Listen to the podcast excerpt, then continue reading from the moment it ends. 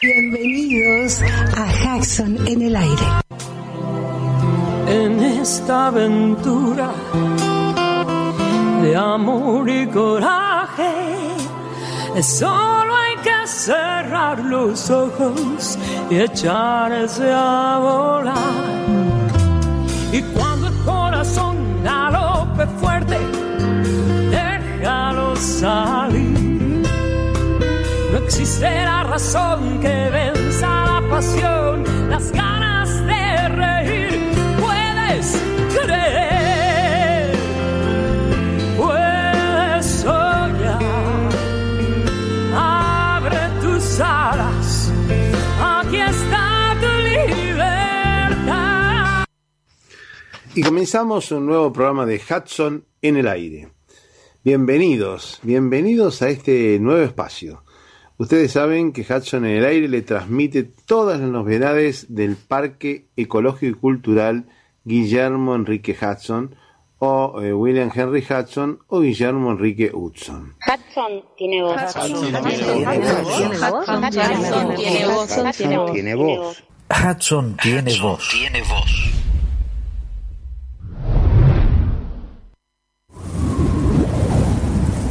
Podía oír el viento en los juncales en los miles y miles de pulidos tallos oscuros coronados de penachos en un pardo rojizo.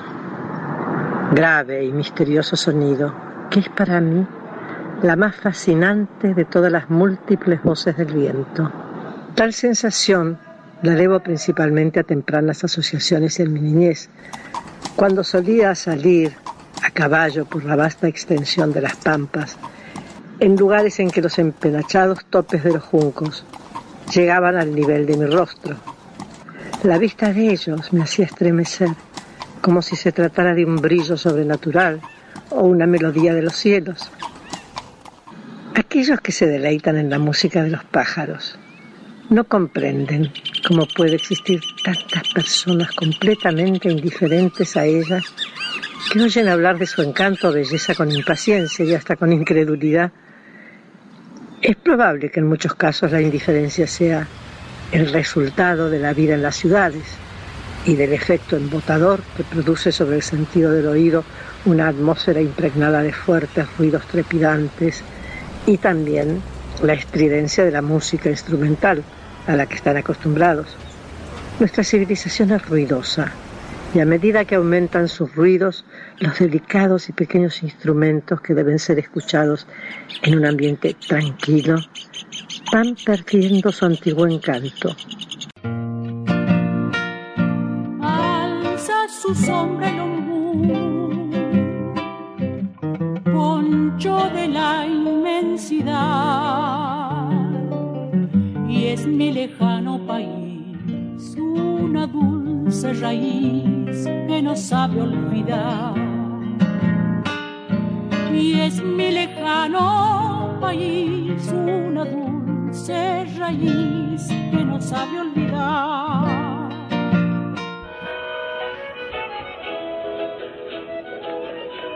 Y comenzamos este programa con el sol del 25, el sol del 25 de mayo. ¡Viva la patria!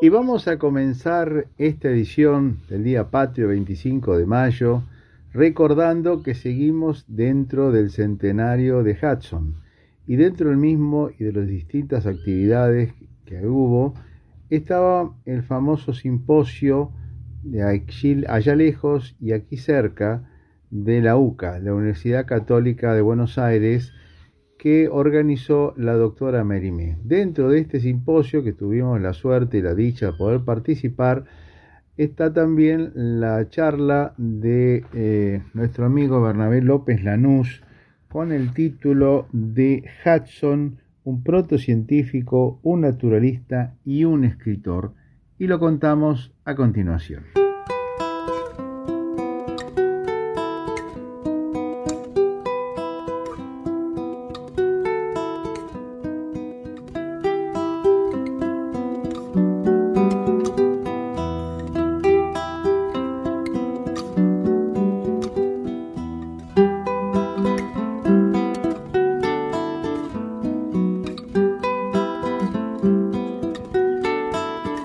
Llamo Bernabé López Lanús, argentino, 54 años, ornitólogo.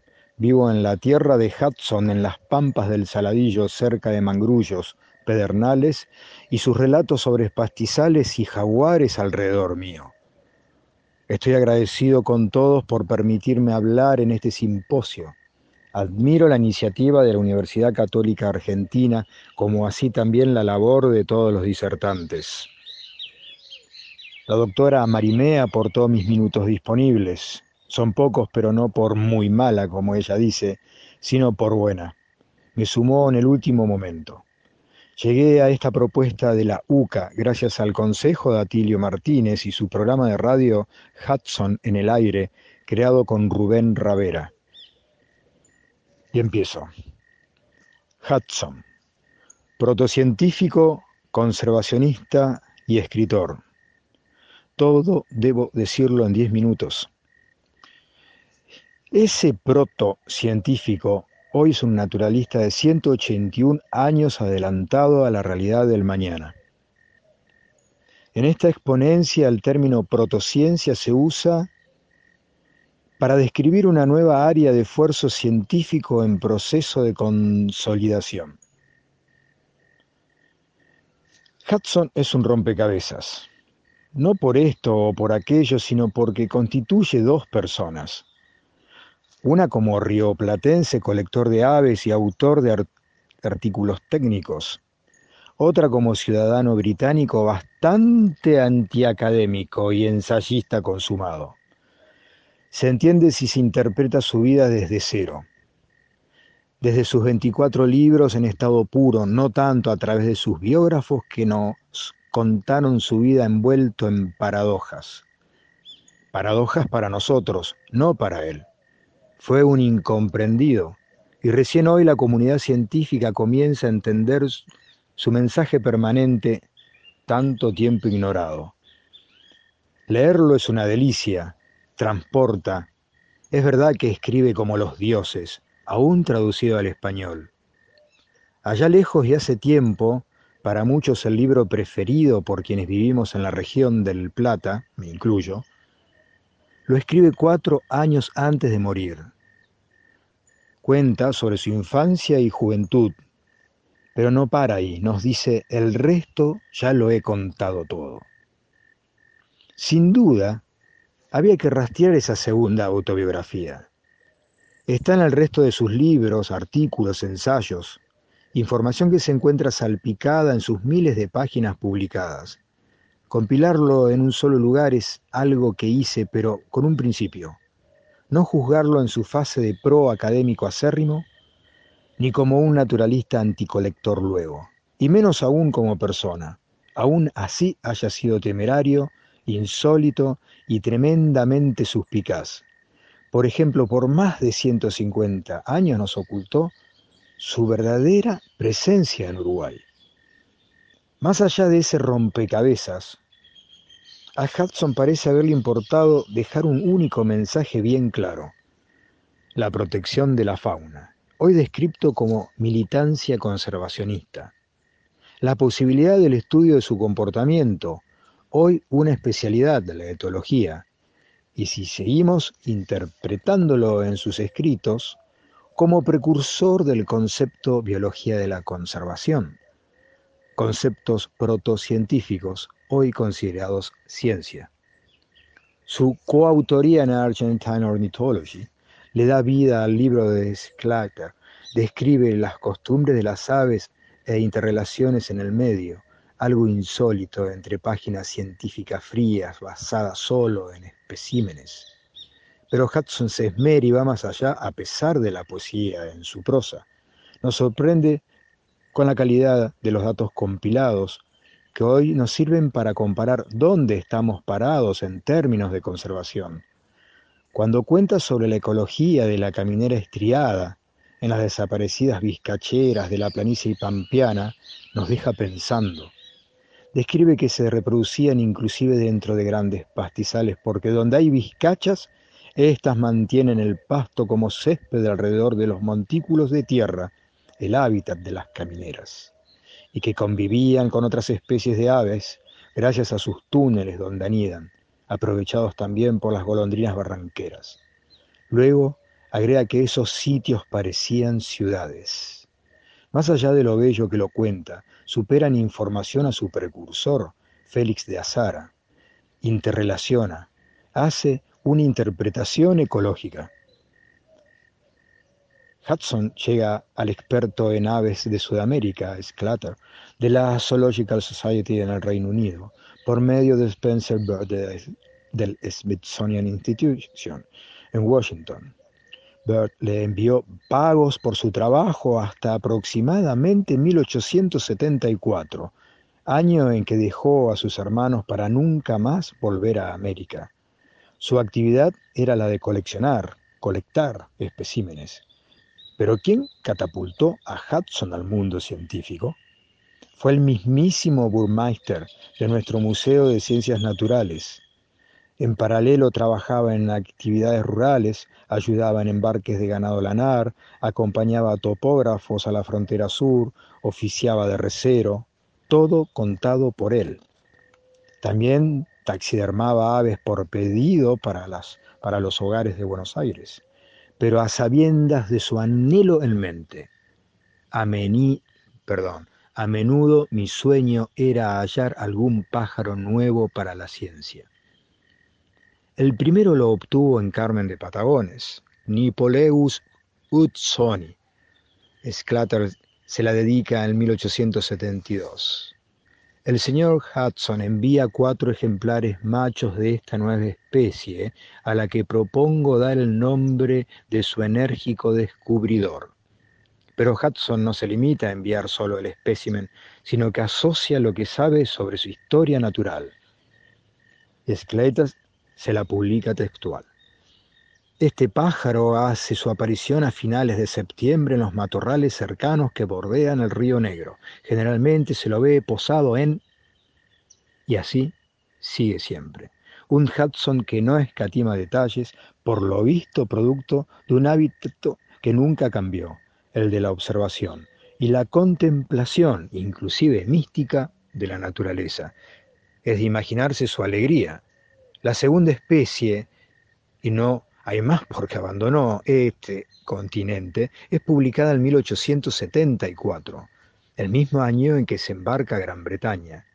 Durante el viaje en el Ebro todavía no lo sabe, a pesar de estar ya impreso. Escleita se la dedica a Stene. Mágicamente siempre la tuvo bajo sus narices. La, lo colectó en los pastizales de los alrededores del arroyo Conchitas, en los 25 ombúes, su tierra natal que acababa de vender. Hasta aquí es un Hudson Pro científico, colector a fuerza de escopeta, cobrando su labor en pesos oro. Pero de sus orígenes en el Plata como pro científico, deviene en proto-científico. Se hace famoso como no académico, Sí, Hudson es Hudson, es único. Al llegar a Londres se dedica a escribir durante toda su vida. Se convierte en un ciudadano inglés. Se dedica a la difusión y protección de las aves, ayudando a fundar la RSPB, the Royal Society para la Protección de las Aves, llegando a ser su vicepresidente por muchos años pero en paralelo en su obra aparecen incógnitas de todo tipo. ¿Fue Hudson, en parte, Richard Lamb, el personaje de su novela La Tierra Purpúrea? He llegado a los indicios de que sí lo fue, con citas comprobables. Es revelador zambullirse con la mente abierta en un libro de mi autoría, publicado en 2021, titulado Allá lejos y hace tiempo 2, la segunda biografía de W. H. Hudson en El Plata. Allí se interpreta a un Hudson humano, enamorado, rebelde y hasta irresponsable si se quiere, dicho por él mismo, pero no por ello menos admirable o actual. Desde nuestra perspectiva sudamericana, sus biógrafos locales parecen haber destilado a la fuerza su personalidad gaucha. Es comprobado que conocía muchísimo al criollo, de, al criollo de campo y los admiraba, pero no siendo él un gaucho, sino un extranjero angloparlante a pesar de haber nacido en el campo rioplatense. Es por ello sus insuperables descripciones objetivas. Por ser ajeno a la idiosincrasia local en la cual vivió y sobre todo convivió. Casi todo lo escribió en Inglaterra, inclusive su recuerdo de tomar mate, pero también pedir en una pulpería fuego para prepararse una lata de café, caliente, no muy de gaucho que digamos. En el Reino Unido sus biógrafos lo describen de manera más objetiva, mayormente como escritor, pero nadie prestó demasiada atención a que su lema de vida siempre fue la protección de las aves. Su reiterada descripción de hombre pobre, de mal gusto en su casa o humilde, nunca fue comprendida, porque todo lo que hacía y producía lo destinaba a la RSPB, donaba en vida por la causa lo que no tenía, y post-mortem también, cuantiosamente. Su vida fue la RSPB, con sus dos amores imbricados en este espacio, las aves y su amor secreto, Ethelyn Gardiner. Ninguno parece ser descubridor de su desapego económico por su apego ornitológico, probablemente por no tratarse de biógrafos ornitólogos o militantes conservacionistas y hasta hace poco lo inconcebible para la sociedad en general, de no vivir la vida despilfarrando todos los recursos posibles. A la fecha, recién comienza a ser mirado como un precursor del vivir con respeto la relación con la naturaleza, de estudiar los animales por su etología, sus relaciones ecológicas y agregar el concepto de conservacionismo en la sociedad, tanto en la suya, en el Reino Unido, como en los países rioplatenses. Interpreto su existir como una persona extremadamente feliz, equilibrada, muy obcecado y antiacadémico por alguna razón que nadie termina de comprender. De colector pasó a no querer matar un animal más, cuando en sus años el proteccionismo así de exagerado era impensado. Su Majestad Británica, Victoria, la reina del imperio, sabrá sorprendido cuando debió observar el retiro de cualquier pluma como adorno en el uniforme de su guardia real. Hudson fue el responsable principal de ello, salvando con sus huestes femeninas de ser desprovisto de sus plumas tantos pájaros del mundo por una moda que llegaba a colocar aves canoras disecadas en los sombreros de todas las señoras, sin importar la clase social. Esto pasaba en su Inglaterra, que por alguna razón llamó hogar, no siéndolo para sus cinco hermanos con la vista en Estados Unidos, por ser todos de familia norteamericana. Un junkie. El desafío de tratar de completar su rompecabezas tiene que ser precisamente con sus dos etapas de vida, su accionar opuesto de colector pro-científico a protocientífico en temas de etología, ecología, biología, de la conservación, interpretación de la naturaleza, etcétera, etcétera. Por ello es un ser tan vigente y rememorado hasta nuestros días. No estamos obligados a suponer qué originó ese cambio, sino aceptar que de joven fue parte del mecanismo científico de investigación imperante, que recurría al naturalista solo como colector, para luego llegar a Gran Bretaña cambiando su percepción. Finalmente, resumió, que un ser vivo muchas veces da más información vivo que como espécimen en un museo. No está bien ni mal, nadie lo juzga. Hasta hoy a veces es necesario colectar para poder conservar. Pero se lo puede entender al comprender él mismo que la naturaleza no es un recurso renovable si se lo ataca permanentemente sin oportunidad de recuperación. Ese era su mensaje profundo que no llegaba a la mayoría, su perfil linda con la genialidad. Ese es el concepto que intercala en su discurso como escritor y naturalista. Es verdad que en esos días debía parecer proveniente de otro planeta. Hoy es un contemporáneo que lo entendía todo de a poco nos va sorprendiendo por su actualidad en temas que nos preocupan para sobrevivir como especie. pero sobre todo porque Hudson nos asombra por su originalidad de haberlo comprendido antes, cuando todavía se podía hacer algo. Era un contemplador, un místico protocientífico, un joven eterno, hoy de 181 años. Lo terrible es que todavía podemos hacer algo, pero de fondo no hacemos nada. Su mensaje sigue siendo para el futuro. ¿Por qué no reaccionamos? Muchas gracias.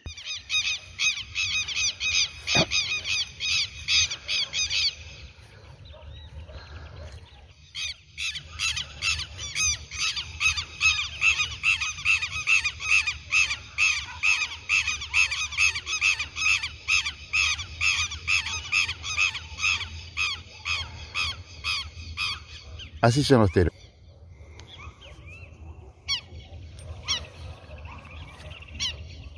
Bienvenido Rubén Ravera al aire. ¿Qué tal este fin de semana lluvioso, pero bueno, para la naturaleza?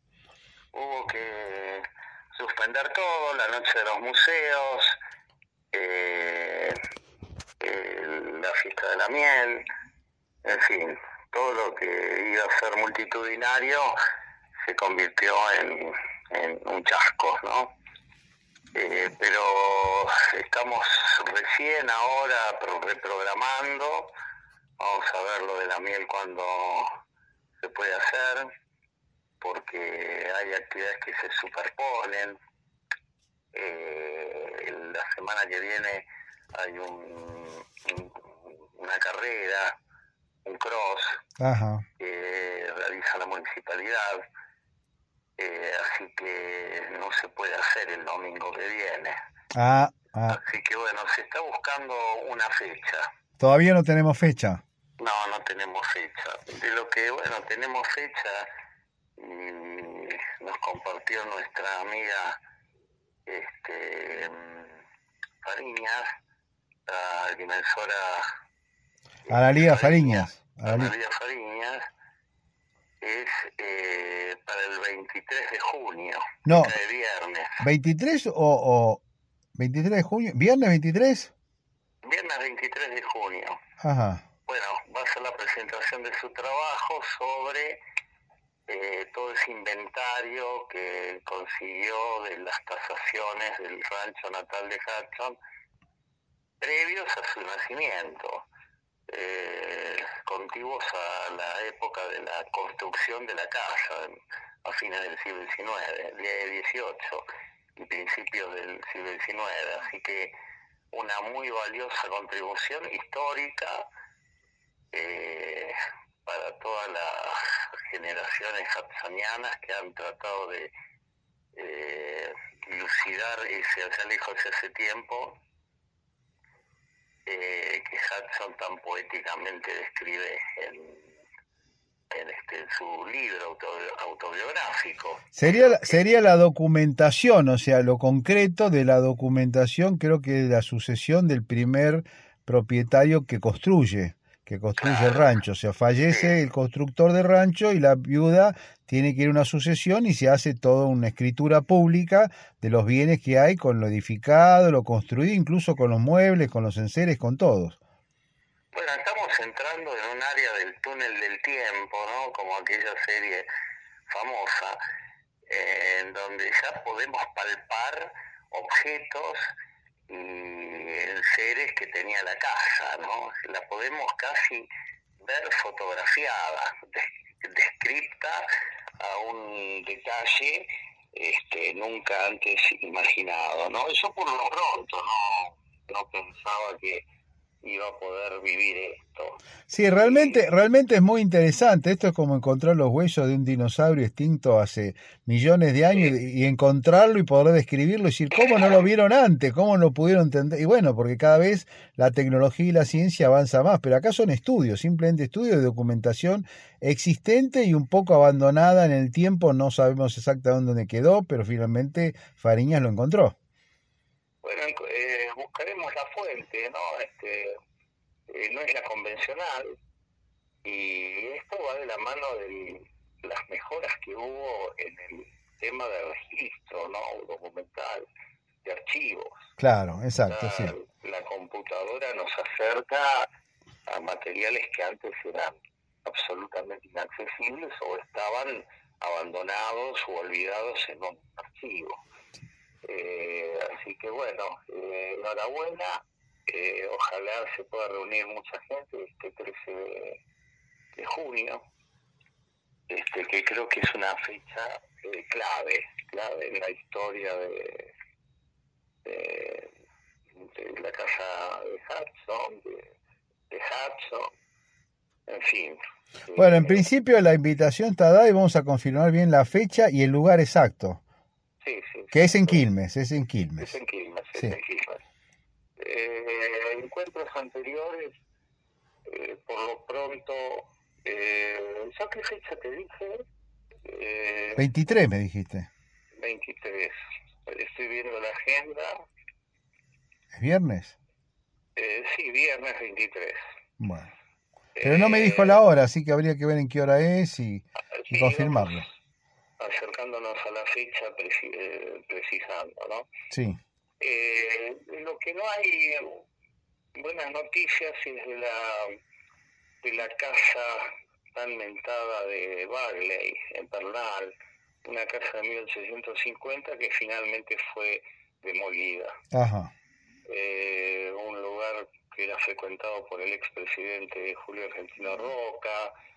Eh, allí vivió este, este hombre que patentó la eh, peridina. Sí, que fue la primera patente, creo que fue la patente número uno, ¿no? Sí, sí, sí, y la y bueno, y las galletitas, ¿no?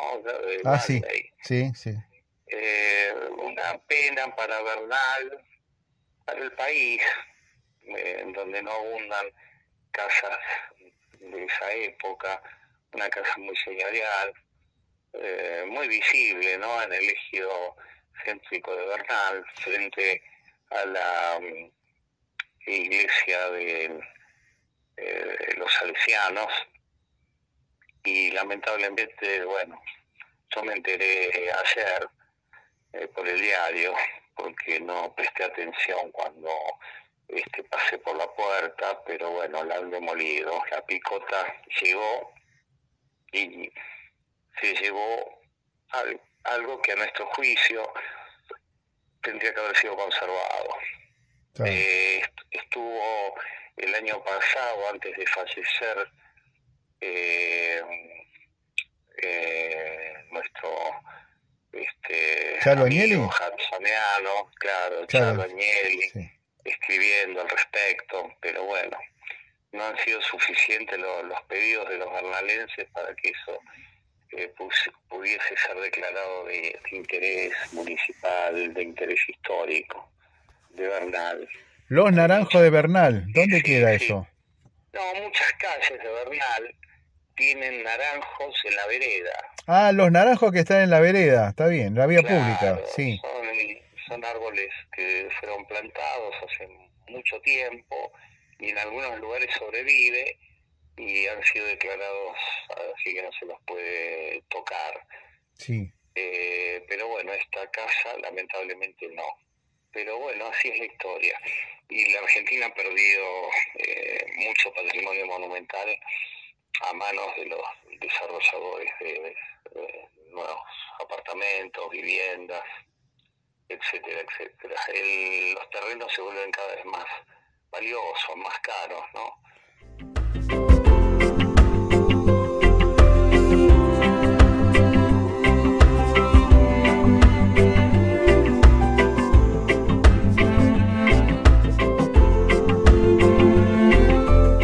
dentro de la documentación que encontró ella, hay una descripción que en la parte de adelante donde está el, bosquecito este xerófilo que tenemos en la entrada de es una especie de monte muy mezclado, había un monte de, eh, ella habla de duraznos, que Hudson, la familia Hudson tenía un monte de duraznos, incluso había una zanja que los protegía cuyos restos todavía persisten, y es verdad que hay una hondonada, eso era antiguamente una zanja para proteger a los animales, y por allí estaba un foso.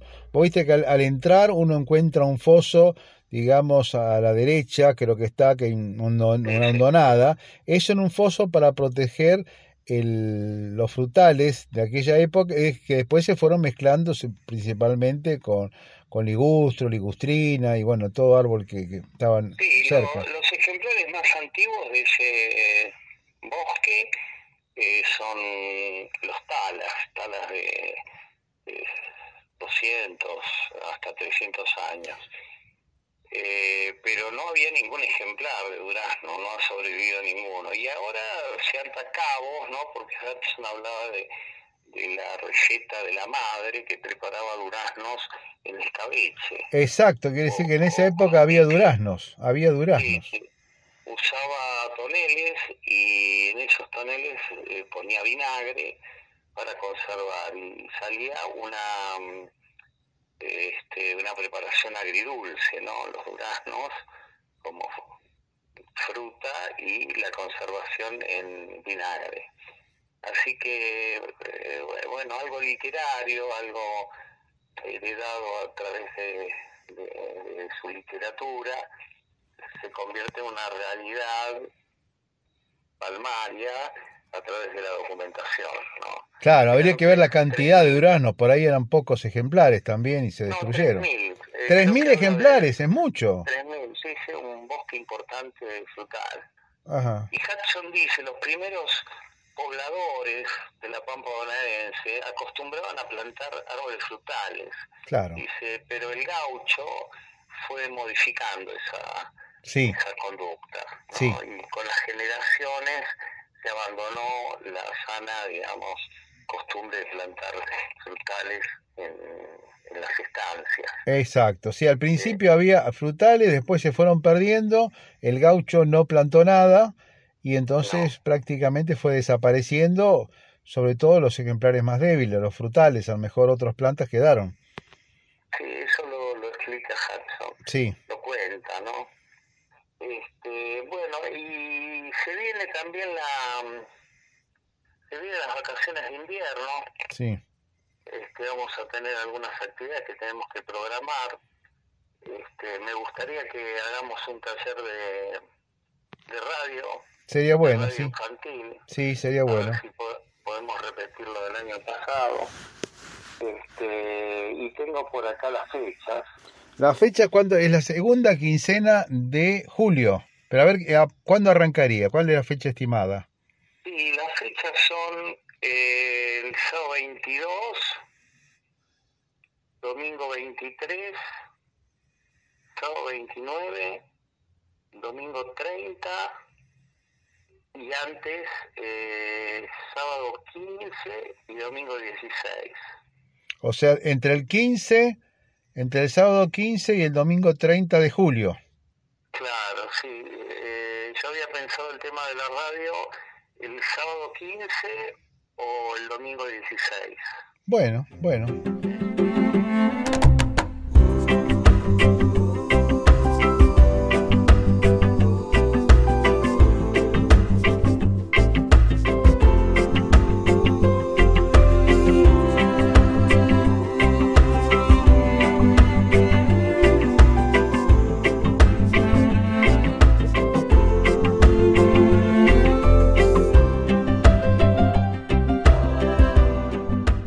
Tercera sequía, eh, la naturaleza tiene ciclos y después de la sequía se vuelve lluvioso, por lo menos que no sea lluvioso los fines de semana. Que llueva entre la semana, no los fines de semana. Tenemos que, bueno, invitar chicos, invitar este, son vacaciones de invierno, así que... En realidad son tres, son, tres fines de semana. Son tres fines de semana. Son tres, el principio y el último y uno en el medio, exacto. Y después viene el aniversario de Hudson. Está bien, eh, perfecto. En agosto. Perfecto, bueno. Así que tenemos tenemos esta, esta actividad ya que eh, divide el año en dos, ¿no? y sí, sí, sí, sí. A mitad de año. No, sería bueno eh, repetir un poco la experiencia del año pasado, un poco mejorada, ¿no? Con mayor criterio, siempre y cuando lo permita el tiempo. Por lo tanto, capaz que había que programarlo para los primeros fines de semana y en caso que llueve se postergue, no dejarlo para el final, que no sabemos si se puede postergar. Sí, sí, sí. Bueno, vamos viendo. Vamos viendo, vamos viendo, vamos viendo. Este, en este medio que es la radio que no pierde vigencia, ¿no? Hoy estaba viendo que Radio Splendid está cumpliendo 100 años. Ajá.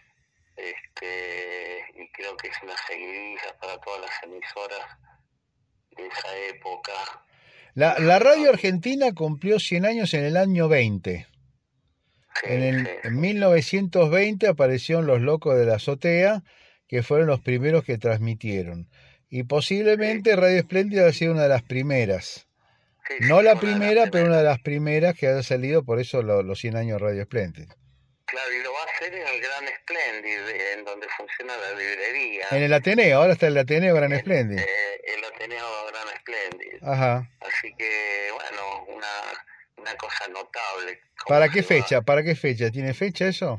creo que era esta semana, lo vi en, lo vi en el diario. Ajá, interesante. un poco demuestra que los medios se van intercambiando, este, el teatro, eh, nada desaparece, todo se reinventa, ¿no? La radio, la televisión, el cine, el teatro, este, son todas manifestaciones que no desaparecen, se van sumando unas con otras. Bueno, yo lo he escuchado, lo había escuchado a Lalo Mir, el famoso este, locutor Lalo Mir, uno de los más famosos de hoy día, que decía que la radio podía seguir siendo un elemento de resistencia porque no tenía toda la preparación ni la cantidad de elementos tecnológicos que tienen otros sistemas, la televisión o el cine, que necesitan elementos muy caros. En cambio, la radio se puede hacer prácticamente en cualquier parte con métodos relativamente caseros, con lo cual da la posibilidad de que haya muchas voces y voces distintas y no que haya un medio dominante único o varios medios oligopólicos que tengan una voz prácticamente predominante. uno puede hacer radio de cualquier forma. Y uno de los casos típicos, quizás el más conocido, no sé si típico, el más conocido, fue el del Che Guevara. El Che Guevara tenía una radio clandestina antes de hacer la revolución. Estaba escondido y tenía una radio clandestina con la cual preparaba a la gente para la revolución. Vos sabías eso, ¿no? Eh, sí, sí. radio Rebelde creo que era. De los programas, ¿no? En Sierra Maestra. Sierra Maestra hacía una radio rebelde que estaba escondido en la selva y bueno, transmitía a la gente, al pueblo, para que se insubordinara, o sea que en forma clandestina estaba transmitiendo. Y muchas veces también se ha hecho durante las guerras. En plena guerra se han hecho eh, comentarismo de, de, radio. Incluso había una película muy famosa, va, famosa, no sé, conocida, de unos muchachos, creo que norteamericanos, que transmitían desde Vietnam o para Vietnam, no sé dónde estaban excluidos, eh, dónde transmitían directamente. O sea que la radio puede meterse en cualquier parte prácticamente. Es un medio muy amplio, como es quizás el más primitivo, el más simple, es el más fácil de adaptarlo. Incluso hasta puede ser transmitido de elementos móviles, no de un lugar fijo. Así que tiene muchas posibilidades. Lejos de morir, la radio sigue en vigencia. Sí, eh, yo recuerdo, creo, La Rosa de Tokio, era una locutora que hablaba a favor de Japón, ¿no? En la Segunda Guerra y los arengaba a los japoneses y, hablaba en contra de Estados Unidos, ¿no? Creo que en Francia también había otra radio que arengaba contra la invasión nazi en el territorio galo. O sea, hubo varias radios. Un, un, elemento de un arma. Claro. De fuego. Eh, bueno, ni, que hablar de este, la invasión de marcianos. Sí, famosa, también fue por radio. También fue por radio, exacto, que provocó pavura. Provocó pavura, exactamente, exactamente. Bueno, y de hecho uno de los elementos que se sigue escuchando es la radio en el coche, por ejemplo, o trabajando, que uno no puede estar viendo un video, ni una película, ni, un, ni la televisión mientras uno está trabajando, pero sí puede escuchar la radio, perfectamente. Sí, yo este, recuerdo de mi niñez al negro Que escuchaba a mi madre, mi padre yo también lo escuchaba, yo lo escuchaba, sí. Sí, sí, era muy cautivante, ¿no? La, la voz este, y los silencios, ¿no? Sí. los que sometía a veces al público, sí. hablando poco y presentando toda esa música excepcional que él elegía. Y fueron los primeros de, de sacar entrevistas al aire a la gente común por radio. Sí. O sea, fue pionero en esas cosas. Y, y, en otras cosas más, por ejemplo, fue pionero en divulgar eh, canciones eh, que no se podían poner en ese momento, estamos hablando de la época de la dictadura, y de auspiciar, por ejemplo, canciones de Mercedes Sosa, que hoy parecería ridícula, ridículo que no se, no se pusieran al aire, sin embargo las radios no la ponían y, y él las puso, él las ponía, las ponía y las divulgaba y entonces... Muy, muy valiente este, y muy transgresor. Muy transgresor, porque a veces se le iba, se le iba la lengua de lado y lo censuraban, lo cortaban, le sacaban el programa del aire, bueno, todo un personaje, todo un personaje. Era, era un personaje. Sí, sí, sí. Y uno, yo recuerdo que lo imaginaba, ¿no? Porque no lo conocía eh, persona ni, ni por fotos. Eh, no había tanto multimedio como ahora, en donde uno ve mezclado todo, ¿no? Sí. Mucha imagen. Este, en esa época era eh, muy misterioso. El que hablaba por radio a veces se escuchaba un programa, eh, el Club de los Barbas a la mañana en Radio Rivadavia. Sí. Eh, y también con Rubén Aldao. Aldao, sí, sí. Y me acuerdo que había un profesor de, de inglés, enseñaba inglés por radio. Una cosa de avanzada en ese momento, ¿no? Sí. Eh, y, y bueno, todo marcó toda una época. Así que, bueno, es bueno que un museo tenga también su medio, ¿no? Aunque quizás eh, no sea explotado al máximo, quizás podríamos este, incorporar otras cosas. Bueno, dentro de la radio también se puede incorporar lo que son los medios multi, los medios actuales, los medios de los de las redes sociales, que también tienen mucho que ver con la formación de la palabra. Y la palabra tiene un poder, que es el poder de la palabra, porque así como el poder de la palabra puede estimular a un grupo de gentes para algo, también puede estimularlo para el sentido contrario.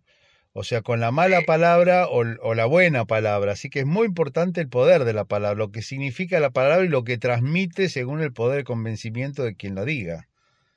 Esto es el fundamental. Es un arma. También. Es un arma, exactamente. Sí. Sin más, diremos que el lenguaje es lo que nos, nos separa a nosotros del resto de los animales. Ni más ni menos. O sea, el concepto social que tiene una comunidad se da por el habla. Y cada comunidad tiene un habla distinta, con un lenguaje distinto, un idioma distinto. Y eso es lo que mantiene la comunidad de un grupo, digamos, asentado en un lugar, en un determinado territorio, en un determinado lugar. Así que, qué importante es el poder de la palabra. Pues fíjate qué influencia, ¿no? Puede tener la palabra. Que cuando iba a la facultad había en el departamento de alumnos eh, un señor grande, próximo a jubilarse, Carbone. Y, sí. y estaba, estaba trabajando en el museo ya, tendría, no sé, 19, 20 años, y me, le conté que trabajaba con Violeta Cinia. Ah, sí. Cuando se la nombré, se puso pálido. ¿Por qué? Porque había sido alumno de ella. Ah. Eh, ella tendría pocos años más que él. Eh, y me confesó que cuando ella entraba, eh, con esa solemnidad de los maestros de, de antes. De, de, de, antes, de los normales, de la escuela normal, en donde todos se tenían que poner de pie, Sí. Este, Violeta le causaba una, un, un temor eh, reverencial o un respeto temible, le, le, le temblaban las piernas fue el, el término que, que, usó, ¿no? Y todo a partir de un tipo de lenguaje. Claro, claro, que, claro. Que, que comunica eh, en función del formato que se le imprima. Claro. Hoy ya eh, sería yo creo, casi anacrónico, ¿no? Un lenguaje eh, tan ceremonioso o pomposo como eh, generó toda una época eh, para la educación. ¿no? Es que el lenguaje, el lenguaje va cambiando a través de los tiempos. En la misma forma que cambia la ropa, la vestimenta, cambia el lenguaje. Y si hoy día uno usara el lenguaje de aquel entonces, no sería comprendido. De la misma forma que a veces cuesta mucho, cuesta mucho comprender el lenguaje de un libro escrito hace 100 años. A mí me ha pasado, y a vos también supongo, que si lees un lenguaje bastante profundo de alguien que lo haya escrito en 1900, 1920, 1930, te vas a encontrar con un lenguaje bastante difícil porque no es, no es como el actual que es coloquial, sino es un lenguaje como el que decís vos, que te hace poner de pie y tenés que enfrentarte a, a, un escrito con un lenguaje muy serio, que a veces es muy académico según el texto y a veces no lo amerita, pero uno no está acostumbrado a eso. Sí, digo esto eh, porque eh, Connor eh, nos envió, lo tengo en un mail, un programa especial de la BBC del año 91 Sí. En donde le hacen un reportaje a Violeta en inglés ah. y también está mm, algunos este, escritores y ensayistas eh, británicos y, usan ese ese tono de la propio de la BBC, ¿no? Ajá. Eh, era muy muy común en la radio en esa época. Claro. Eh, no me resultó fácil subirlo por WhatsApp porque es muy pesado, pero es una verdadera reliquia, ¿no? Y hablando tan solo de, de 30 años, ¿no? De antigüedad. ¿Y fue grabado acá en Buenos Aires? No, no, fue grabado en... Eh, se ve que lo la grabaron a Violeta aquí. Eh, no, lo tenía presente. ¿Cuando ya se retiró? ¿Cuando estaba por jubilarse sería? Sí, sí, fue para esa época, o quizás se la grabó cuando estuvo en Inglaterra en el sesquicentenario, en el año 91. Ah, puede ser ahí. El diálogo es, de, digamos, de 1991. Y claro, en esa época el, estilo eh, era muy también muy solemne. Exacto. Como Radio Nederland, ¿no? Sí, famosa. Clásico, famosa. Este, bueno, y la BBC. Y eso ha cambiado. Hoy ya el programa de radio tiene que tener otro ritmo, la gente este, se, ríe, este, hace eh, chistes. Eh, bueno, si uno escucha un programa actual, eh, ese, ese locutor este, tan académico no, no existe más, salvo en el Radio Nacional, no sé si todavía se, se, siguen ese tipo de programas, ¿no? Hay lenguaje académico, pero es muy cortito, es un diálogo muy corto porque más ya la gente no lo soporta. O sea, tiene que ser un lenguaje muy preciso, muy pocas palabras para definir una obra de teatro, una ópera, una, una, pieza musical, claro. Eh, sí, sí, sí, la gente eh, se, fatiga, se fatiga. Bueno, es otra época. Eh, así que voy a hacer lo posible para que podamos gozar de, este texto de Violeta, este, muy bien leído, pronunciado. ¿En castellano está? ¿En castellano? En inglés. Ah, en inglés. Me, decía, me decía una amiga, qué buen inglés que tenía. Claro. Era muy muy culto el inglés de Violeta. Un inglés, un inglés diríamos muy british. Enrique Pedrotti diría es un inglés british.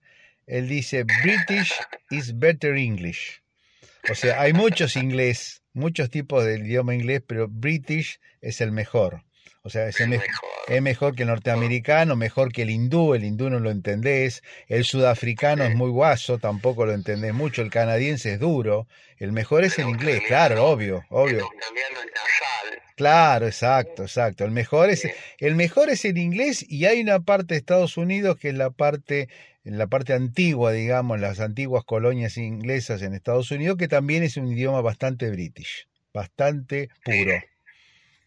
Nueva Inglaterra. Nueva Inglaterra. Exacto, las colonias originales, de donde venía Hudson justamente, Boston está ahí también, sí, justamente.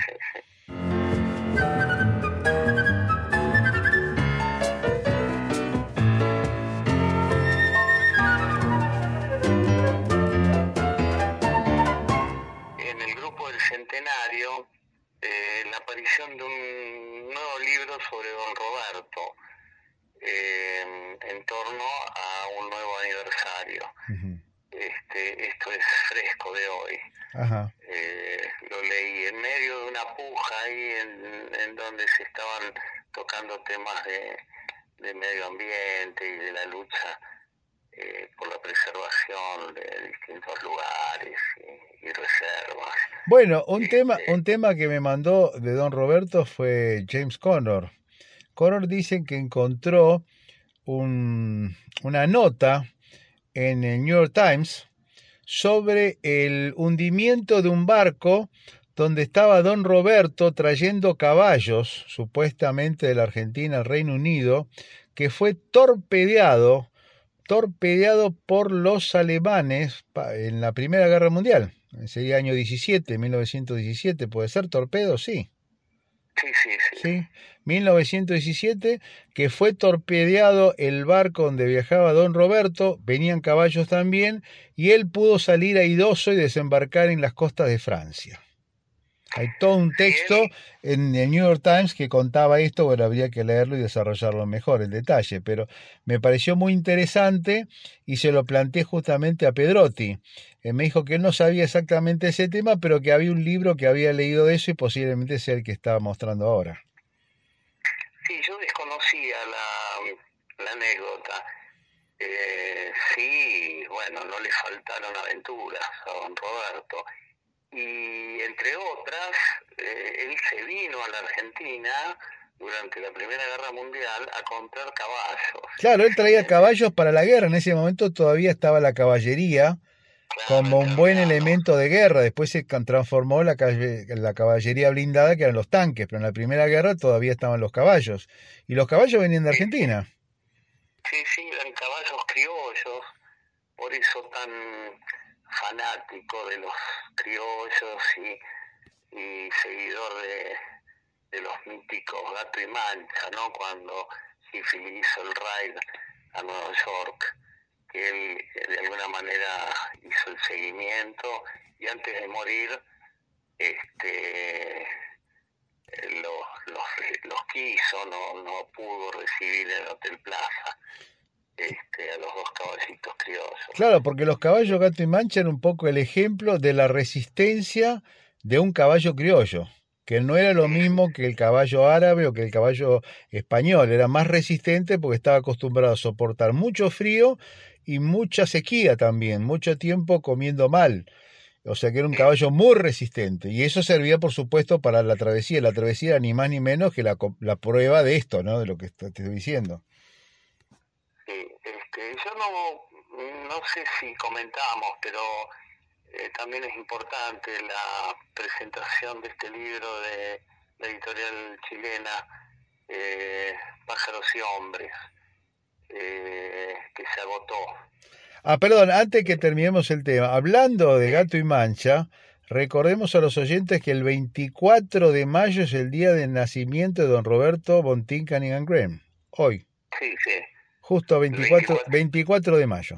Sí, sí, sí, a eso me refería cuando este, Enrique Pedrotti eh, comentó eh, eso en el, en el, en el, en el centenario, sí. el grupo del centenario. Así que bueno, hoy cumpliría es el 52. 52. Eh, 52 sería 171 años. ¿Puede ser? Sí. Sí. 171 años. Sí, no estoy para muchos No, no, muy fácil, es muy fácil. Sería 101 años más que yo. Simple. Bueno, bueno, no tengo muchas más novedades. Bueno, son bastantes, son bastantes. Todavía no me fui, sin embargo ya no estoy aquí es la primera vez que los miedos no me están comiendo. Decidí. Pongo en riesgo mi destino porque ya debo partir. Hacia